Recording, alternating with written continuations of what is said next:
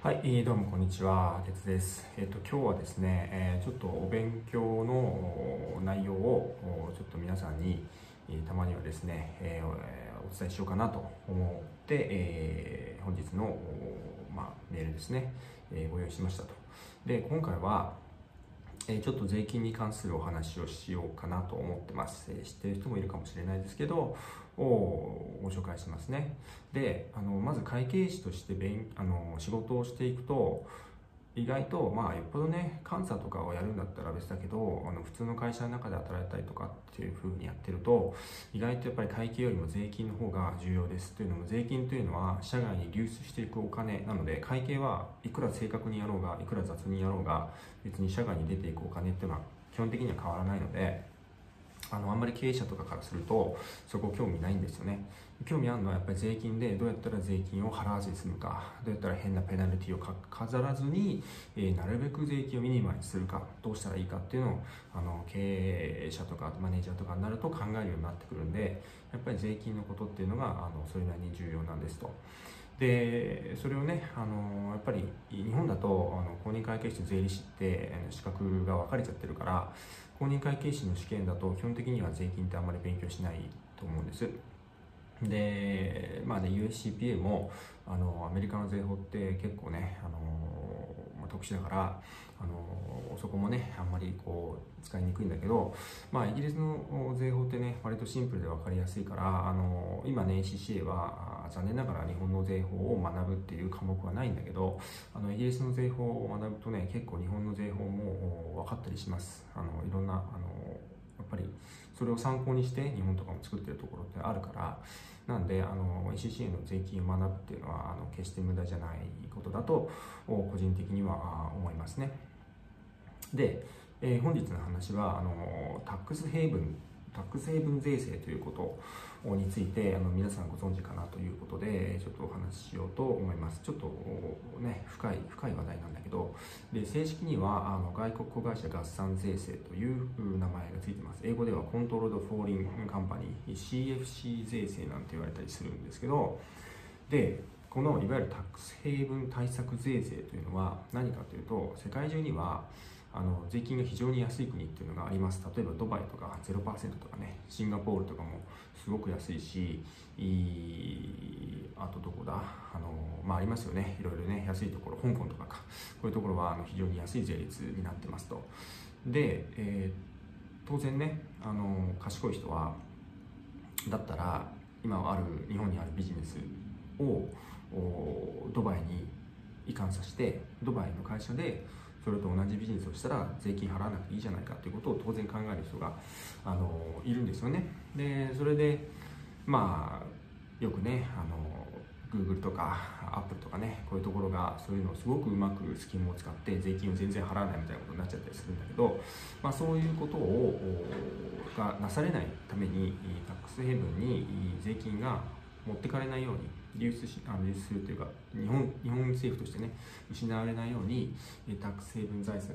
タックスヘイブン対策の税制というのを、まあ、置いてるわけですよね。でそれは一定の、まあ、非常に細かい決まりがあるんだけど税率で一旦そのバーをハードルを引いて、えーその税率よりも低い国に関しては合算するかどうかをというのを、まあ、検討するというか、まあ、合算される可能性があるということになってるんですよね。で、それが今のところですね、あの税率が20%というふうになってます。20%未満の国に関しては、あの税金をそのその、ね、あの海外にある子会社の所得を日本側で合算するかどうかっていうのを、まあ、まあ、本当真剣に見ていかないと思わぬところで合算されちゃうわけですよ。でまあ、あの基本的にね、まあ、ちゃんと事業を行っているような会社であれば合算されるケースっていうのはあんまりないんですけどとはいえあのそれがね大丈夫かどうかっていうのを確認したりするっていうのはまあそれなりに大変な作業になってくるわけですよね。でこの20%未満の国っていうところにイギリスが実は入ってしまっているんですよね、えーなんで、えー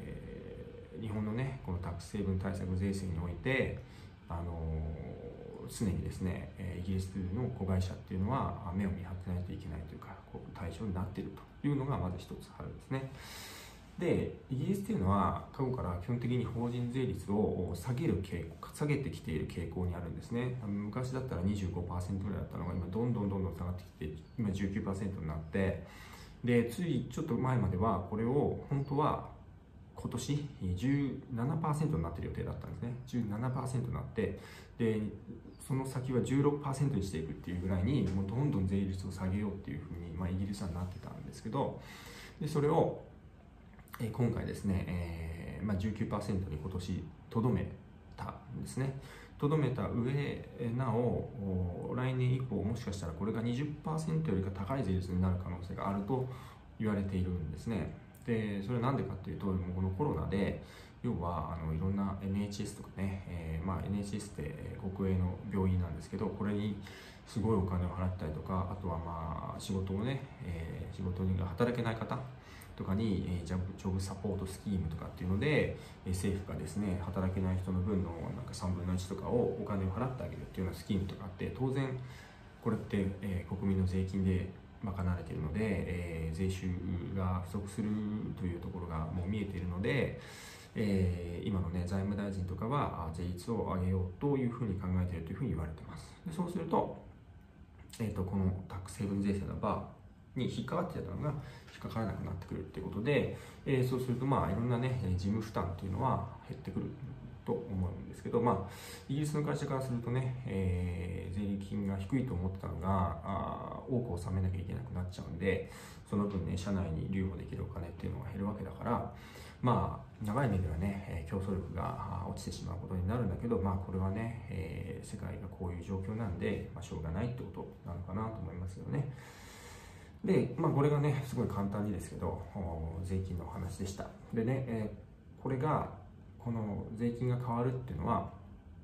税率が変わるっていうのはあの会計の方にも影響が当然あるわけですよね。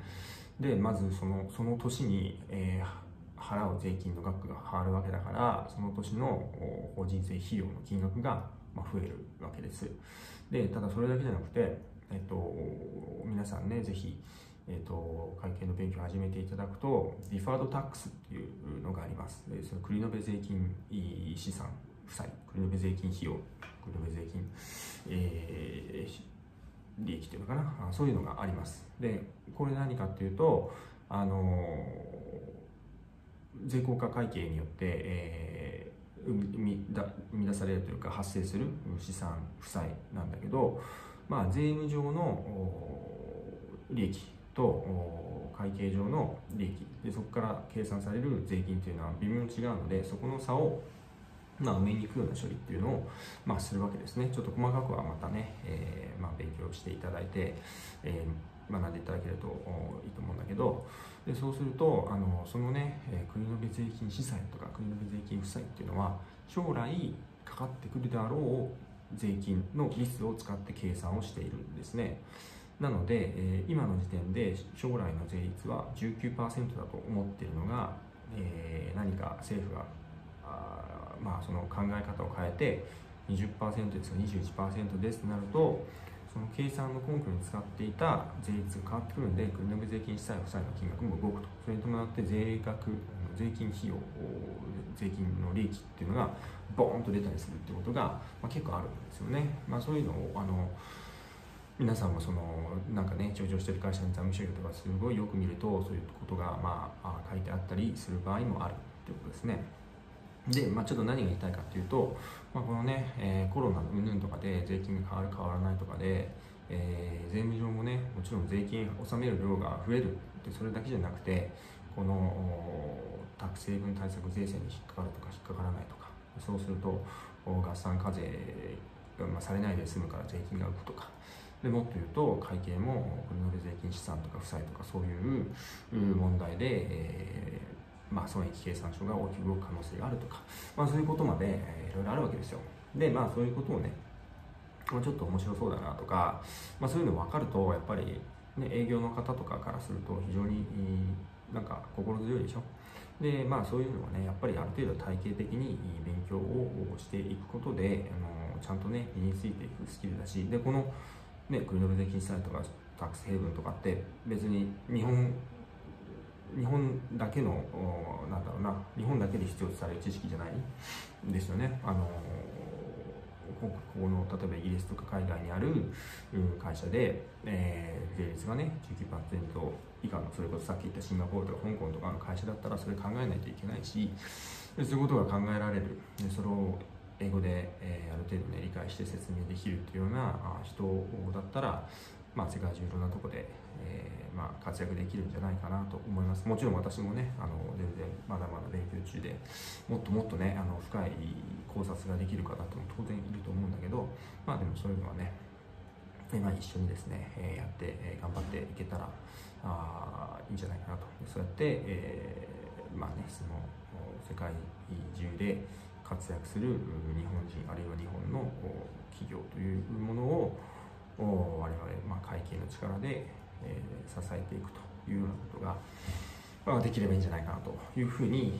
思ってます。とはいえね、えー、道は一歩ずつなので、まずはですね、え、財務会計の基礎講座というのを、まあ、私の方でも用意しているので、あの非常にね、えー、まあ、親切な価格でご提供していますので、えー、ちょっと勉強してみて、えー、決して無駄になるものではないので試していただけるといいのではないかなというふうに思います、えー、それでは今日はありがとうございました。